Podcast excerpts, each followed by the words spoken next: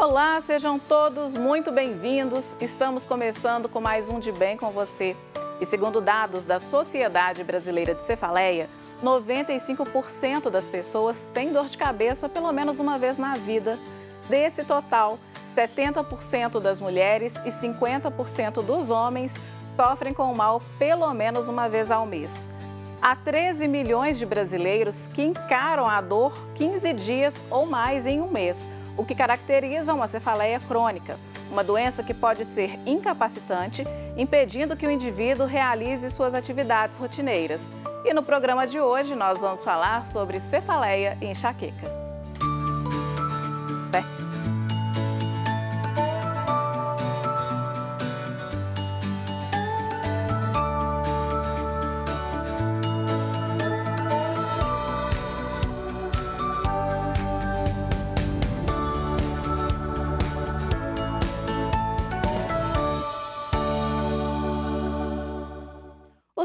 Termos cefaleia e enxaqueca geram muitas dúvidas.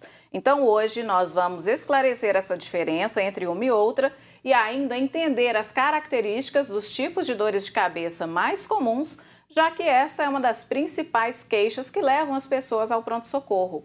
Muitos encaram uma peregrinação em médicos diferentes, ou seja, de diferentes especialidades, até chegarem ao neurologista, que é o especialista nessa área. E para conversar sobre esse assunto, eu recebo aqui a neurologista Helena Providelli.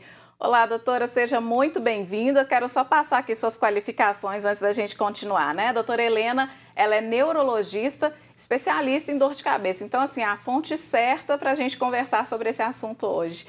Bem-vinda de volta. Muito, muito obrigada. Muito obrigada, Ana. É um prazer participar do programa com você novamente e conversar um pouquinho sobre cefaleia, que incomoda muita gente. Muita gente. E para começar, eu quero saber a diferença de cefaleia para enxaqueca. Ah, claro. cefaleia é uma palavra bonita. É sinônimo de dor de cabeça. E existem centenas de causas de dores de cabeça, centenas de causas de cefaleia. Existe um livro que é a Classificação Internacional das Cefaleias, em que existem mais de centenas de tipos diferentes de dores de cabeça. Uhum. Então, cefaleia é uma dor de cabeça e geralmente a gente descreve semiologicamente como sendo uma dor localizada acima de uma linha imaginária que liga essa parte dos olhos ao ouvido. Então, se você tem uma dor localizada acima dessa região, é uma cefaleia. Uhum. E a enxaqueca, qual que é a... O que, que caracteriza? A, a enxaqueca é uma cefaleia primária é uma causa de dor de cabeça em que a dor é a própria doença. É uma, a, a enxaqueca é uma doença genética, não quer dizer que seja hereditária, então pode ser que não tenham, embora seja comum, outros, é, outros indivíduos com enxaqueca na mesma família. E pode acontecer em vários momentos da, da vida, né, de ter essa ativação genética e o paciente começar a apresentar crises de dor. E é interessante porque a enxaqueca ela não é só a cefaleia. A cefaleia é um dos sintomas da enxaqueca, mas existem vários outros sintomas também que correspondem ao espectro clínico da enxaqueca. Uhum. E quais seriam esses sintomas? Ah, são vários. Então, um que é muito interessante é a aura. Não sei se você já ouviu falar. É, a minoria, inclusive, dos pacientes com enxaqueca tem enxaqueca com aura, cerca de 20%. A aura mais comum é a visual, em que começam os pontinhos cintilantes na visão, ou então manchas escuras, ou então linhas em zigue-zague, pontos coloridos, e realmente assusta o paciente, principalmente quando ele tem essa mancha escura e que ele tem a impressão de que ele está perdendo a visão. E esse sintoma, ele dura pelo menos 5 minutos. Tem um início gradativo e pode durar até 60 minutos. Mas, diferente de um sintoma neurológico de AVC, por exemplo, a característica mais importante é que é reversível. Então, a aura é um sintoma neurológico que melhora. Nesse prazo de 5 a 60 minutos, vai e vem ou fica constante? Depende. O que acontece é que às vezes podem se sobrepor sintomas diferentes de aura. Então, ele pode começar um ponto, o escotoma, que é a mancha escura, e depois começar uma luzinha cintilante. E aí pode durar um pouco mais de 60 minutos, porque se sobrepôs os sintomas diferentes. Entendi. E é possível uma pessoa que tenha enxaqueca ter outros tipos de dor de cabeça sem ser enxaqueca? Com certeza. Uhum. É, inclusive, isso tem que ser divulgado mesmo, porque às vezes o paciente tem enxaqueca e fica com aquele rótulo, né? Qualquer dor, doeu minha cabeça, ah, é enxaqueca. Não é. Né? Então, quem tem enxaqueca, existem outras centenas de tipos de dores diferentes que podem acontecer também. Por exemplo, uma tensional num dia? Claro, inclusive o paciente que tem enxaqueca crônica é super comum ele ter mais de um tipo de dor de cabeça. Inclusive uma que vem associada à própria é, consistência da crise, né, que é o uso excessivo de analgésico. Ele gera um tipo de cefaleia secundária que é diferente da enxaqueca e que normalmente o paciente que tem uma dor crônica ele vai ter associada. E como que é o tratamento nesse caso? A pessoa consegue perceber é, identificar que é por causa do medicamento ou o médico que faz isso? Como que a pessoa chega nesse ponto? É muito difícil, porque normalmente o paciente ele toma um analgésico para aliviar a dor. Como que ele vai imaginar que aquilo está fazendo mal? Está fazendo com que cronifique a dor. Então ele precisa de orientação, né? E ele, óbvio, tem que perceber que quando ele está usando muito analgésico, está na hora dele procurar um auxílio médico. Não é normal a cabeça doer, ainda mais com todos os dias ou com uma frequência que seja é, que traga é, incapacidade. E qual que é essa frequência, o sinal de alerta aí? É, então, assim, eu, eu não gosto de me apegar muito aos números. Sim. A gente fala que, em média, mais do que quatro episódios por um mês é uma frequência significativa, mas desde que seja um único episódio, mas seja uma dor muito intensa, que veio, venha com sintomas diferentes, com sinais neurológicos, perda de força, crise convulsiva, basta uma crise para ser necessário a, a busca pelo médico. Mas mais, mais do que três, quatro episódios de dor por um mês, aí com certeza, porque mesmo sendo uma cefaleia primária, que não tem uma causa secundária de grande morbidade, vai ser algo que traz um impacto na rotina do, do paciente. Uhum. E como eu disse no início, as pessoas procuram vários especialistas até chegar no neuro, né? Como que é essa busca, assim, entre os seus pacientes, eles também passam por essa peregrinação? Eu gosto de chamar incansável busca pela causa. Né? Então, quando nós temos algo que incomoda muito, por exemplo, uma dor de cabeça, é comum nós tentarmos achar uma causa mais palpável. É difícil para o paciente entender que a enxaqueca pode ser, é, é, mesmo ele fazendo várias ressonâncias, tomografias, os exames aparecem, são normais, né? É, e ele entender como que a cabeça dele dói tanto se não tem uma alteração estrutural. Mas na verdade eu até gosto de, de, brincar que as piores dores de cabeça elas vêm realmente, né, com exames normais. Por exemplo, a enxaqueca, você fala em salvas. E quando um exame ele vem normal, a gente tem que agradecer, inclusive, porque é, é algo bom, né, não tem uma alteração estrutural. E por um outro lado, tem tratamento da mesma forma. Doutor, então quer dizer que assim o excesso de medicamentos também pode levar a um outro tipo de cefaleia, né? Com certeza, que é a cefaleia associada ao uso excessivo de analgésico. Num primeiro momento, o paciente ele começa com uma crise de enxaqueca, mas conforme a frequência ela vai aumentando, ele vai usando mais analgésico. O analgésico, que a princípio poderia ser algo benéfico no imaginário do paciente, passa a ser um cronificador da dor. Então, é, ele faz um rebote de dor. Inclusive, tem analgésicos que são um pouco piores, por exemplo, a cafeína. A cafeína, ela tem um efeito analgésico na dor da enxaqueca, mas ela gera uma dor rebote. Tem vários analgésicos que são associações com cafeína, que são ainda piores do que o próprio analgésico. Então, além de ter o uso excessivo do analgésico, o tipo do analgésico também importa. Uhum. E não é o principal, né? Porque o paciente que faz o uso excessivo da analgésico, ele deveria buscar ajuda médica justamente para evitar e reduzir o impacto funcional gerado pela, pela cefaleia. E aí você falou de analgésico, eu lembrei, quem nunca na vida passou pela situação, ah, eu tô com dor de cabeça, tá no trabalho, tá na escola, né? Vira e fala, ah, alguém tem um remédio para dor de cabeça. Então, isso aí pode ser o princípio de um grande problema, né? Com certeza. Inclusive, é, às vezes eu falo para o paciente, olha, esse analgésico você vai jogar fora. Você não pode nem passar para algum amigo, uhum. porque é ruim. E a gente estimula, né? Assim, na verdade, é algo que traz um alívio transitório, mas que a longo prazo deixa de fazer efeito, cronifica a dor então, acaba sendo um, um, um fator até de dificuldade do tratamento. Uhum. Dificulta o tratamento. Essa pergunta me ocorreu porque quando você fala cafeína, já aconteceu comigo. Eu sou uma pessoa que não sou muito fã de café, consumo pouca cafeína. Então, já aconteceu de eu tomar esses remédios, às vezes até por indicação de alguém. Gente, dá um ataque cardíaco, Deus me livre, é muito ruim. Então, é isso, é o, o risco que tem para o outro, né? Exatamente. E a cafeína, ela piora a ansiedade, ela pode dar ataque cardíaco.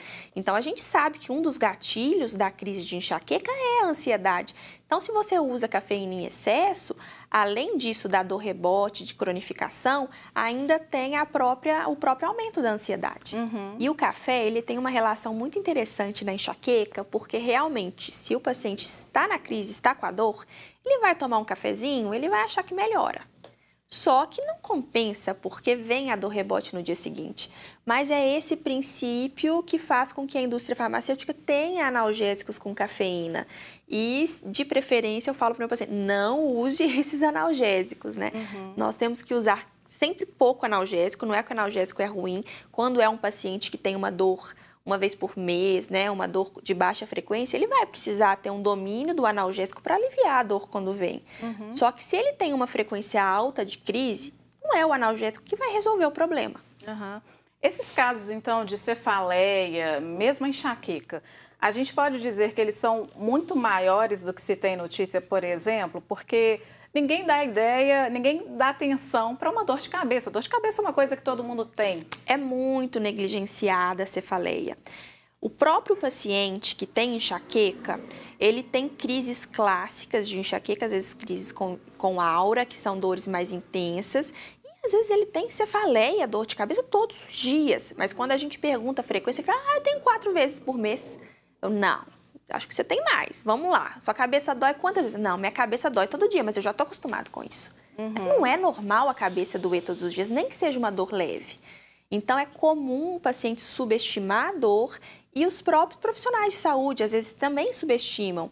Em partes, por exemplo, a questão da enxaqueca, né? Por ser uma doença é, benigna, não ser algo que seja letal, Talvez isso seja até pior, porque eu falo que ela, ela mata aos poucos a qualidade de vida, né? Uhum. Então, a gente tem que falar sobre isso porque nós e os próprios pacientes precisam valorizar mais e entender que a vida com a dor de cabeça controlada é muito melhor. Uhum. Então, com isso, a gente vai fazer uma pausa. Segura tá. aí. a gente vai para o intervalo rapidinho, já já nós voltamos. Hoje eu converso com a doutora Helena Providelli sobre cefaleia e enxaqueca.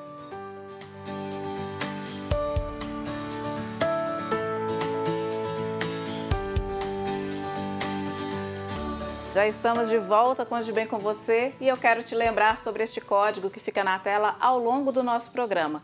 Se você for com seu celular até ele, vai ser direcionado para a página da campanha dos devotos de Nossa Senhora da Piedade. Lá você conhece todas as campanhas que ajudam as obras da nossa arquidiocese. E se puder, faça parte. Hoje o De Bem com você está falando sobre cefaleia e enxaqueca. Para conversar sobre esse assunto, eu recebo a médica neurologista Helena Providelli. Doutora, alimentos também, a gente estava falando aí do café e da cafeína. Os alimentos, eles servem como gatilhos, tanto para cefaleia quanto para enxaqueca? Tem uma relação muito interessante da alimentação com a enxaqueca. Ela é até um pouco menor do que a maioria das pessoas considera. Se nós formos pensar em termos estatísticos, menos de 10% dos gatilhos da enxaqueca são alimentares. Deles, os principais são ficar em jejum, desidratação, beber pouca água, ainda mais no calor. O calor também é um gatilho de enxaqueca. É, e alguns alimentos, assim, se fôssemos falar sobre alimentos específicos, são mais de 400 tipos de alimento. É, então, eu gosto de deixar o paciente tranquilo, porque aquele alimento que realmente é um gatilho, o paciente já sabe antes dele saber que ele tem enxaqueca.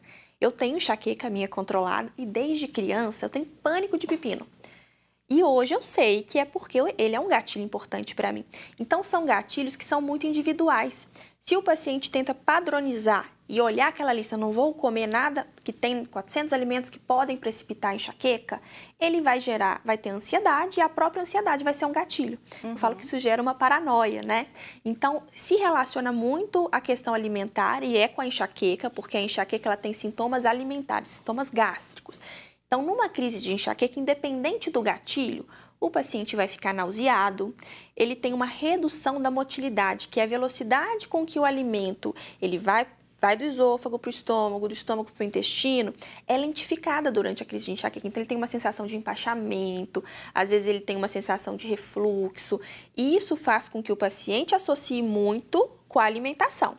Mas, na verdade, são menos de 10% dos gatilhos. E isso geralmente, isso geralmente acontece no paciente que tem enxaqueca episódica que são aquelas crises que vêm menos de 15 dias no mês, né? Uma vez ou outra. Aí ele consegue reconhecer. O paciente que tem mais de 15 dias de dor por mês e que tem enxaqueca crônica, é muito difícil ele conseguir delimitar gatilho. É como se o cérebro tivesse se acostumado mais a fazer com que a dor aconteça do que a segurar o mecanismo da dor. Então, esse mecanismo, é, é, o, o, cérebro, a gente precisa de, de, outros tratamentos, né? Não basta a gente evitar o gatilho para conseguir ensinar o cérebro a controlar a dor novamente. E é um trabalho multidisciplinar, né? O controle da enxaqueca. Isso envolve nutricionista para uma alimentação mais. Com apesar certeza. de não ser o gatilho, né? Mas Pode envolve... ser o gatilho. Sim. E sem contar que existem outros gatilhos, por exemplo, a ansiedade, que tem total correlação com a alimentação também. Uhum. Então, nós sabemos hoje que o sobrepeso, a obesidade são fatores de cronificação da enxaqueca. A enxaqueca ela é uma doença inflamatória. Então, se você não tem um hábito intestinal saudável, tem constipação intestinal, isso vai prejudicar o tratamento da enxaqueca. Então, a equipe multidisciplinar ela é fundamental. Então, tem o papel do nutricionista, tem o próprio fisioterapeuta, porque é comum os pacientes que têm dor crônica terem contraturas musculares ou então até não saberem como respirar adequadamente. Tem o papel do dentista, porque é comum às vezes ter um apertamento excessivo dos dentes, às vezes o que a gente chama de disfunção temporomandibular, que também pode ser um gatilho para cefaleia. Então é, é o, o psicólogo também, existem técnicas de terapia, terapia cognitivo-comportamental, que é validada no tratamento da enxaqueca. Então, o tratamento da, da enxaqueca, da, da cefaleia, ela sempre, ele sempre tem que ser multidisciplinar. E a gente pode falar numa idade em que a cefaleia, a enxaqueca normalmente se manifesta? Ah, é muito variável. Nós sabemos que antes dos 10 anos de idade, a prevalência é semelhante entre meninos e meninas. Depois tem uma grande, um grande aumento nas meninas por causa da menarca. Né? Então a gente tem dois picos principais nas mulheres. Um, o primeiro deles é quando vem a primeira menstruação, menarca é a primeira menstruação, porque a influência hormonal na enxaqueca é muito grande, então o paciente ele vai ter mais crises depois que menstrua. É, e depois tem uma outra fase, que é o período do climatério, que é quando os anos que precedem a menopausa. Porque a menopausa é a última menstruação, mas a última menstruação vai acontecer pelo menos depois de uns 5 anos de redução hormonal, que é o declínio do estrogênio, em que as mulheres pioram também. Então, é um segundo pico em que as mulheres vão manifestar mais episódios de cefaleia. Nos homens, normalmente a gente tem, e é interessante a gente, a gente trazer essa informação, que o predomínio é na faixa é, etária de produtividade laboral. Por quê? Vem associado com relação ao estresse, ansiedade, a rotina hoje em dia, né? Nós não temos tempo para alimentar corretamente, para fazer atividade física. Então, é uma doença incapacitante que tem uma reversão, tem um tratamento que é capaz de reverter essa incapacidade é, e acomete a faixa etária produtiva. Uhum. Né? Homens e mulheres em, pleno, em plena capacidade laboral. Então, é, é, é tem uma, uma a, o próprio absenteísmo, que é quando falta ao trabalho, tem uma correlação muito importante com a cefaleia, principalmente com a enxaqueca. A gente fala enxaqueca porque a enxaqueca ela vem com crises de impacto é, mais intenso, são crises de forte intensidade, a moderada intensidade. Então, causa, gera mais absenteísmo, mas tem também o presenteísmo, que é quando o paciente vai trabalhar, mas não tem a mesma capacidade, não consegue ter a mesma produtividade do que ele teria sem a crise. Uhum. E aí, duas perguntas, vou separá-las para a gente não se perder. Primeiro, as meninas, quando você diz da menarca até a menopausa, as mulheres têm um período do mês que essa dor tende a ser mais evidente? Na menstruação. Mas nos dias que antecedem, durante? É, é porque é? a menstruação, a gente tem dois gatilhos para enxaqueca menstrual. O primeiro deles acontece antes da menstruação vir. Então acontece dois a três dias antes e dois dias durante. Então, às vezes, a dor de cabeça pode ser até um aviso. Você pode dizer, ah, eu vou menstruar, minha cabeça doeu. É, e esse, esse gatilho ele é proporcionado pelo declínio do estrogênio.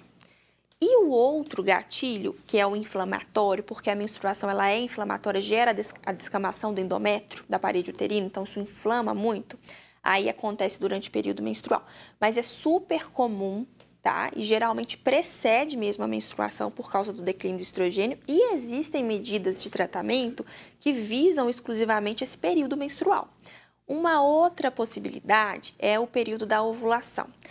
Tem pacientes que desde o dia da ovulação, que é quando a gente entra numa fase que a gente chama de fase luteínica, que é quando o óvulo vai ser todo preparado, o, o, o óvulo, o, o endométrio vai ser preparado para receber o, o, óvulo fecundado, né? Então, teoricamente, eu até tenho uma amiga ginecologista que fala que a mulher ela foi feita para não menstruar, porque antigamente ela engravidava muito, né? Sim. E hoje em dia as mulheres não querem mais engravidar. E aí vem a menstruação, a menstruação é porque falhou o processo da fecundação, não teve, Sim. né? E aí, é, nesse período todo que é a fase luteínica, as pacientes têm crise. Pode ter, mas essas são as minorias. A maioria das vezes acontece dois dias antes, três dias durante a menstruação. Uhum. Até porque nossas avós não tinham cólica, não tinham TPM, é... não tinha nada disso, né? É, e aí eu queria perguntar a respeito dos homens. Você falou aí da idade laboral, tipo final da adolescência, pode ser um período? Sim, sim, porque ah, acontece que a adolescência, ela vem com vários fatores que podem ser gatilho. Geralmente a alimentação é ruim, tem mais estresse, é época do vestibular é um super gatilho, né? Então tem muitas pacientes e pacientes também, homens, nessa fase que, que por causa do estresse, a questão do sono na pandemia, então teve um aumento significativo em relação à cefaleia. Sim, a gente vai falar de pandemia. é, então, aproveitando, eu queria saber isso. A, a, pandemia aumentou os casos de cefaleia? Houve uma relação cefaleia, enxaqueca, covid? Como que ficou isso? Muito.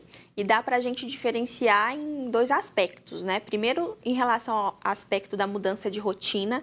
Toda mudança de rotina na enxaqueca pode ser um gatilho. E foi uma mudança que trouxe isolamento social, com isso aumentou né, a ansiedade, humor deprimido, que são muito associados aos gatilhos da cefaleia, seja aí a cefaleia tensional, seja a enxaqueca.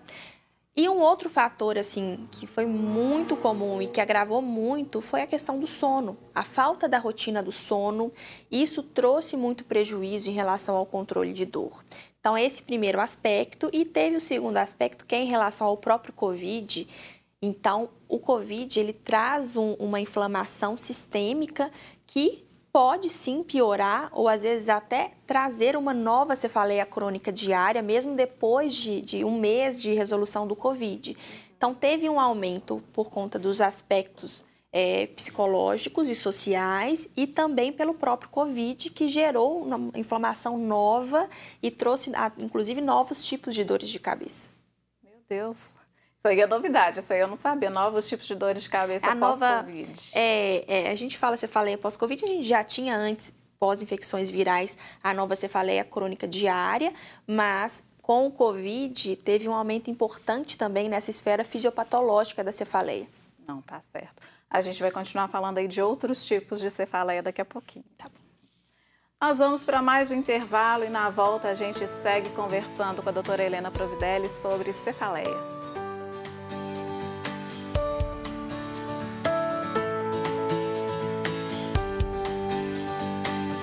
Já estamos de volta com De Bem com você e eu quero te falar sobre o nosso podcast, o Pode Bem.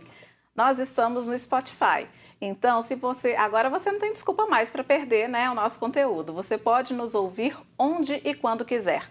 Reforçando, viu? Nosso podcast, o Pode Bem, pode ser acessado lá no Spotify. E hoje a gente está falando sobre cefaleia e enxaqueca. Participa aqui da nossa conversa a neurologista Helena Providelli. Doutora, vamos voltar rapidamente na questão das mulheres, que é um item importantíssimo. A pílula anticoncepcional e a cefaleia, a enxaqueca, tem relação? Ah, inclusive muitas pacientes com cefaleia vão primeiro ao ginecologista, voltando àquela saga, né? antes de procurar o neurologista, porque associam a cefaleia à menstruação ou então à pílula anticoncepcional. É, quando a gente fala pílula anticoncepcional, nós temos que diferenciar a combinada, que tem estrogênio e progesterona, e a que tem só o progestágeno, só progesterona. Normalmente, a que tem só a progesterona não tem nenhuma interferência na cefaleia, porque quando tem, a gente diz respeito à enxaqueca, né, que é aquela cefaleia que tem super associação hormonal. Nós temos dois grandes grupos de pacientes.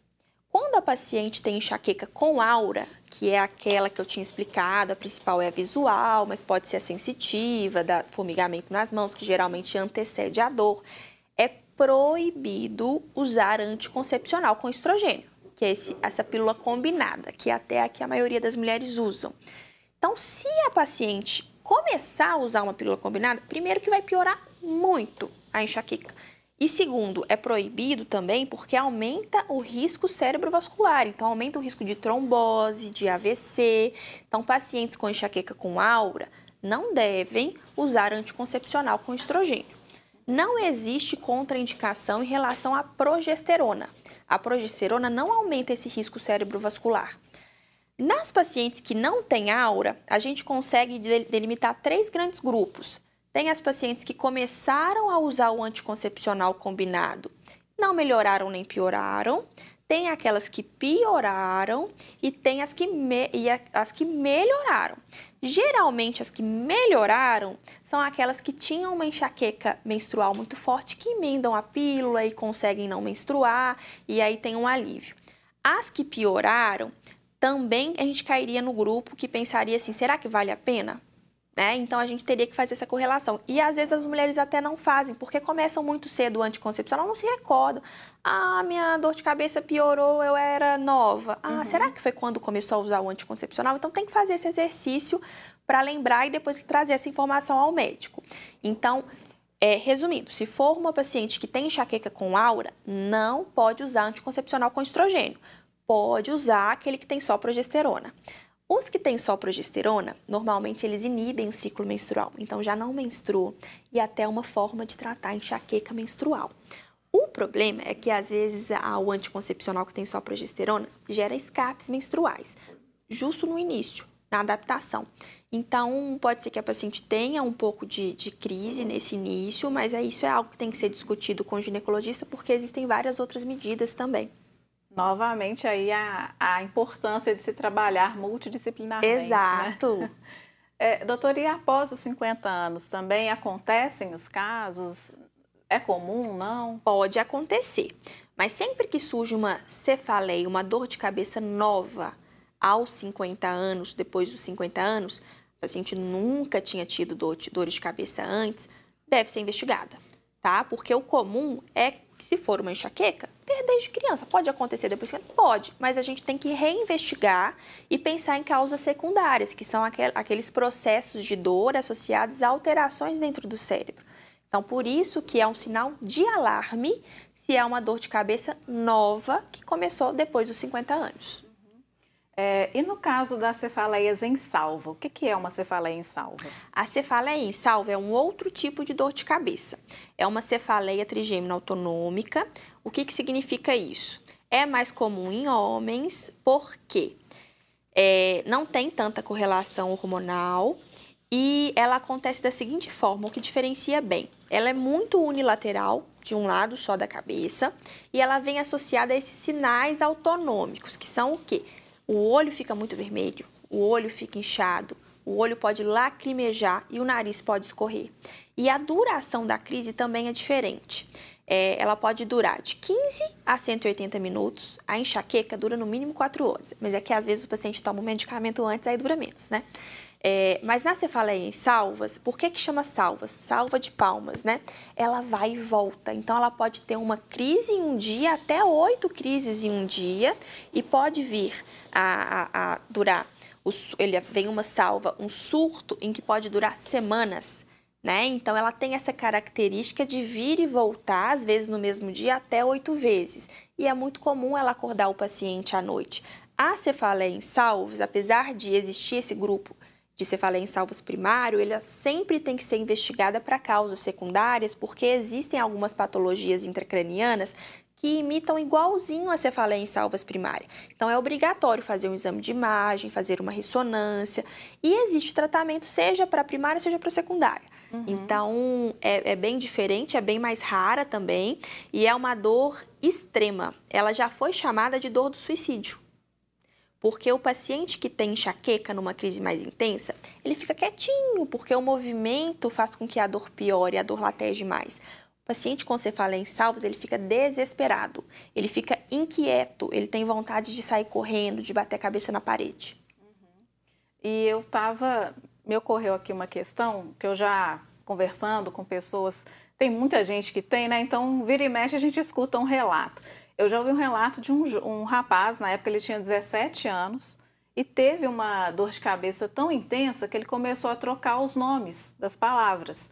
Ele queria falar cadeira, ele falava mesa, né? Isso é uma característica de algum tipo específico? Isso é uma característica de dor? E assim, essa pessoa me contou que ela teve esse episódio, foi para o hospital, foi medicado, ficou muitos anos sem ter e depois de uns 20 anos mais ou menos voltou. E um homem, isso tem alguma relação? Tem. Primeiro que a gente tem que fazer é, saber é o seguinte: quando a gente tem uma cefaleia associada a um sinal neurológico, isso de trocar os nomes a gente chama de afasia.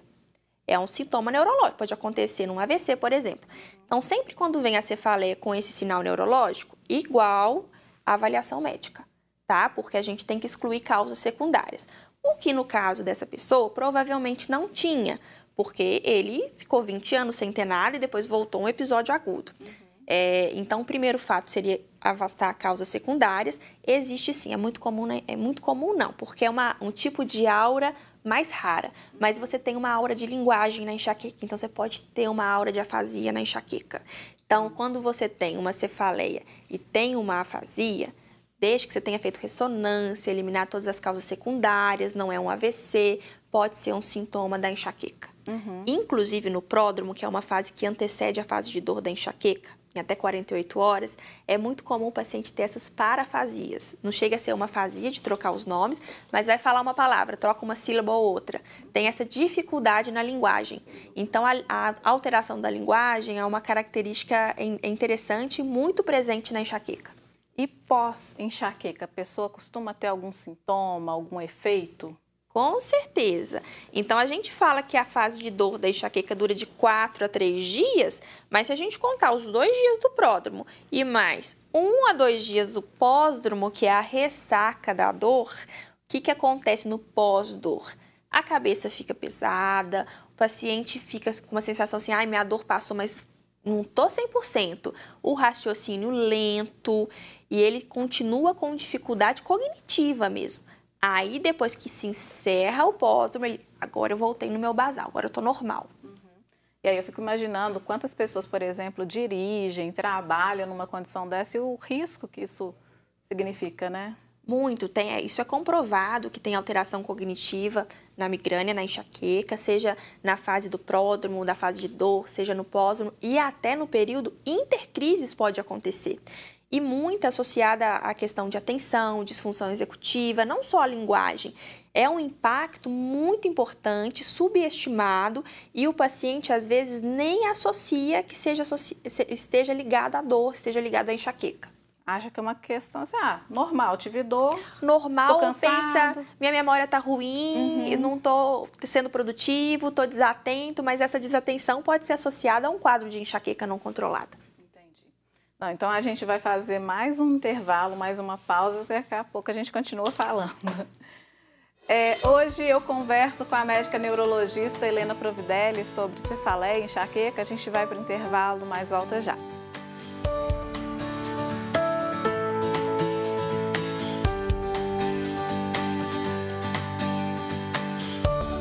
De bem com você está de volta e a gente conversa sobre cefaleia e enxaqueca. Participa conosco a médica neurologista Helena Providelli. Doutora, é, então eu queria saber assim, as pessoas falam, ah, enxaqueca dói um lado da cabeça, só que não é bem assim, né? Não, principalmente na enxaqueca crônica. Então é mais comum ser unilateral, mas pode doer qualquer lugar da cabeça. inclusive a cabeça toda. Então, é, eu não gosto que, que, a gente fique muito apegado a esse conceito, embora a crise clássica de enxaqueca ela seja unilateral. Na cefaleia em salvas, ela sempre é unilateral. Inclusive, o olho fica inchado do lado da dor, tá? Nas cefaleias trigêmino autonômicas tem essa característica, mas na enxaqueca, embora seja mais comum ser unilateral, pode doer dos dois lados, pode doer a cabeça inteira, principalmente porque tem outras dores associadas. Há inclusive a cefaleia associada ao uso excessivo de analgésico, que pode vir sobreposta a um quadro de enxaqueca crônica. E no caso, por exemplo, ar frio, o ar condicionado, essas coisas, pode ser um gatilho? Tem um tipo de cefaleia que é induzida pelo frio, é, mas é pelo gelado. Chama cefaleia associada à ingestão de substâncias geladas, sorvete, por exemplo, né? Mas é diferente, é diferente do. Eu sei que você quis me perguntar em relação ao ar-condicionado, né? Isso. É, Essa associada gelado... ao gelado é quando uhum. você come sorvete. Não sei, é muito comum, inclusive. Sim. Vem uma dor de cabeça assim que você dura segundos, assim que você tem ingestão de algo muito gelado. Uhum. Esse é um tipo específico de dor de cabeça que está lá descrito naquele livro que tem centenas de dores. Uhum. Agora, o ar-condicionado, o ar frio, ele duas questões, né? Ela pode ser um gatilho para uma crise de enxaqueca e pode também causar irritação da mucosa. Então, pacientes que têm rinite alérgica já associada, isso vai atrapalhar o fluxo respiratório e também pode precipitar uma cefaleia. E aí, com isso, a gente chega num ponto que eu queria muito. A, a sinusite muitas vezes é confundida com a enxaqueca? Sempre. É difícil um paciente que tem enxaqueca não ter usado um ciclo de antibiótico antes de chegar ao diagnóstico de enxaqueca. Justamente porque a enxaqueca ela pode doer a região dos seios paranasais também. Então, quando o paciente fala que teve sinusite, a gente tem que pensar como é que foi essa sinusite? Teve muita secreção nasal? O nariz ficou obstruído, ficou congestionado? Você teve febre? Você teve, é, além da dor, outros sintomas? Porque se for apenas a dor nessa região dos seios paranasais, pode se tratar de um quadro de enxaqueca. Uhum. E não sei se, se, se procede, mas outro dia conversando com o neurocirurgião, ele falou que às vezes pode haver um acúmulo de secreção aqui que não necessariamente chega a, uma, chega a ser uma sinusite, mas que causa também toda essa sensação de peso. Uma situação dessas não tratada, ela pode então evoluir, né?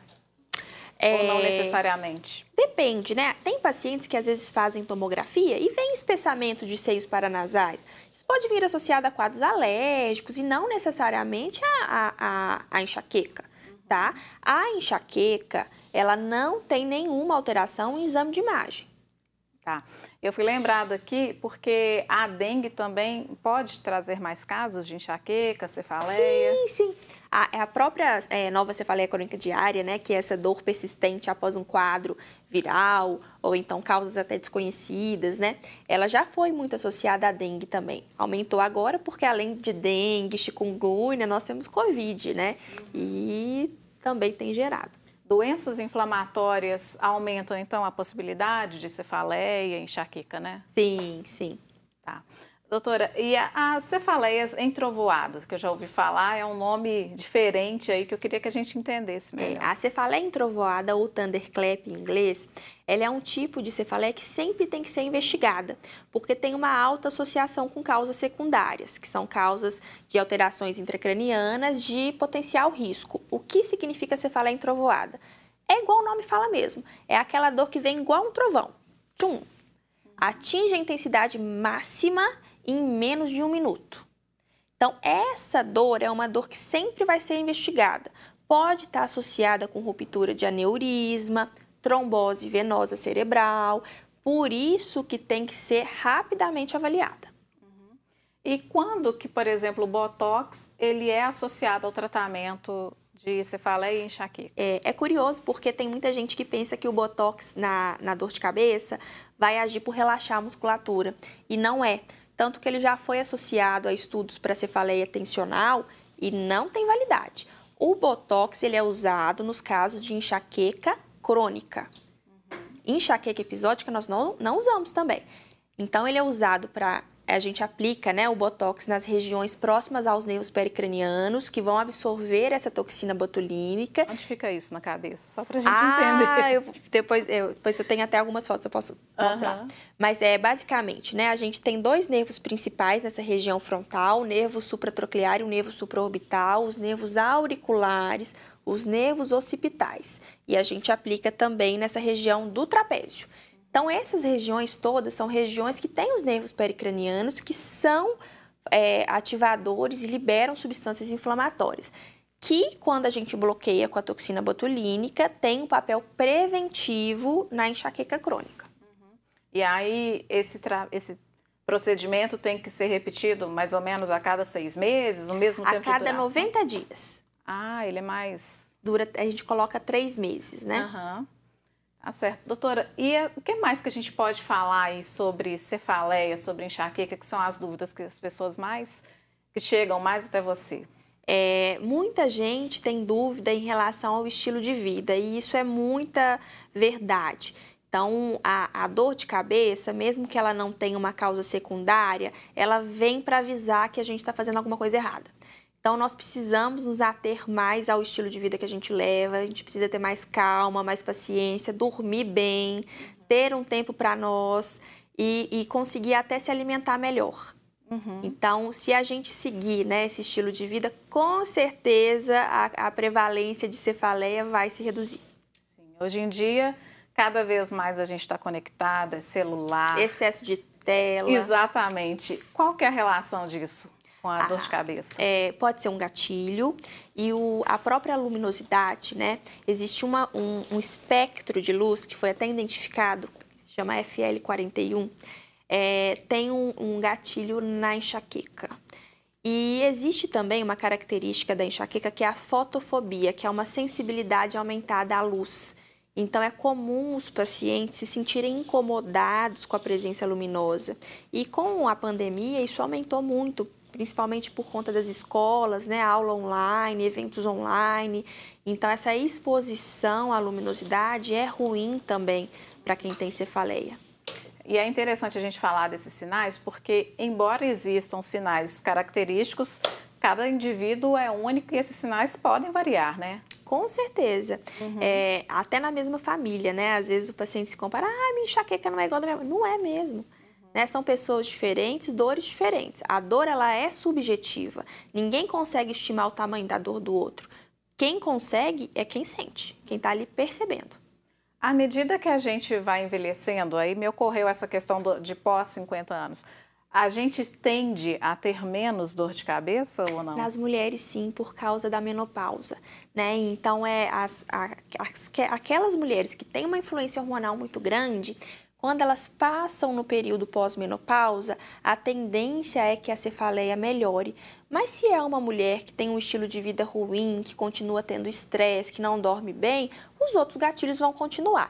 Então, o gatilho hormonal nas mulheres melhora depois da pós-menopausa. Uhum. A gente falou desde o início dessa dificuldade de chegar até o neurologista, né? Mas existe hoje uma sensibilidade dos outros profissionais também de entender que aquilo tem que ser avaliado, porque muitas vezes aí vem aquela coisa do senso comum. Se uma criança está com dor de cabeça, pode ser um problema de vista, vai ao oftalmologista, resolve, né? Quando que o profissional também tem que ter esse olhar é, mais especial, esse olhar é, é, para, né, que pode ser uma outra coisa, indicar para o especialista correto. Ah, com certeza eu recebo muitos pacientes de oftalmologistas, mesmo pacientes que não têm aura. A, a enxaqueca, por exemplo, ela tem uma característica de doer atrás do olho, né? Então, uhum. tem alguma coisa no meu olho. É difícil um problema oftalmológico justificar uma cefaleia. Embora possa acontecer, o mais comum é ser uma cefaleia primária.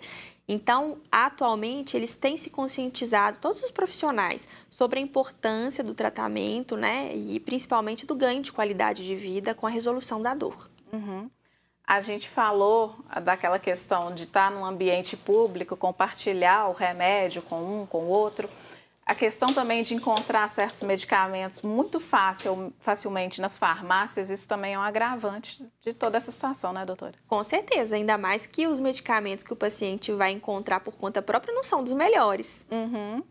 É, isso causa é, é uma, um questionamento. Eu, outra pessoa que eu conheço que tem enxaqueca falou: ah, eu tomei muito o medicamento tal, que é aquele que você encontra cartela com 4, cartela com 12, a caixa com 36, e essa pessoa teve uma intoxicação, provavelmente esse caso aí, né, de uma cefaleia por... Uso excessivo essa... de analgésico. Exatamente, é. e é uma pessoa que tem uma enxaqueca já há anos.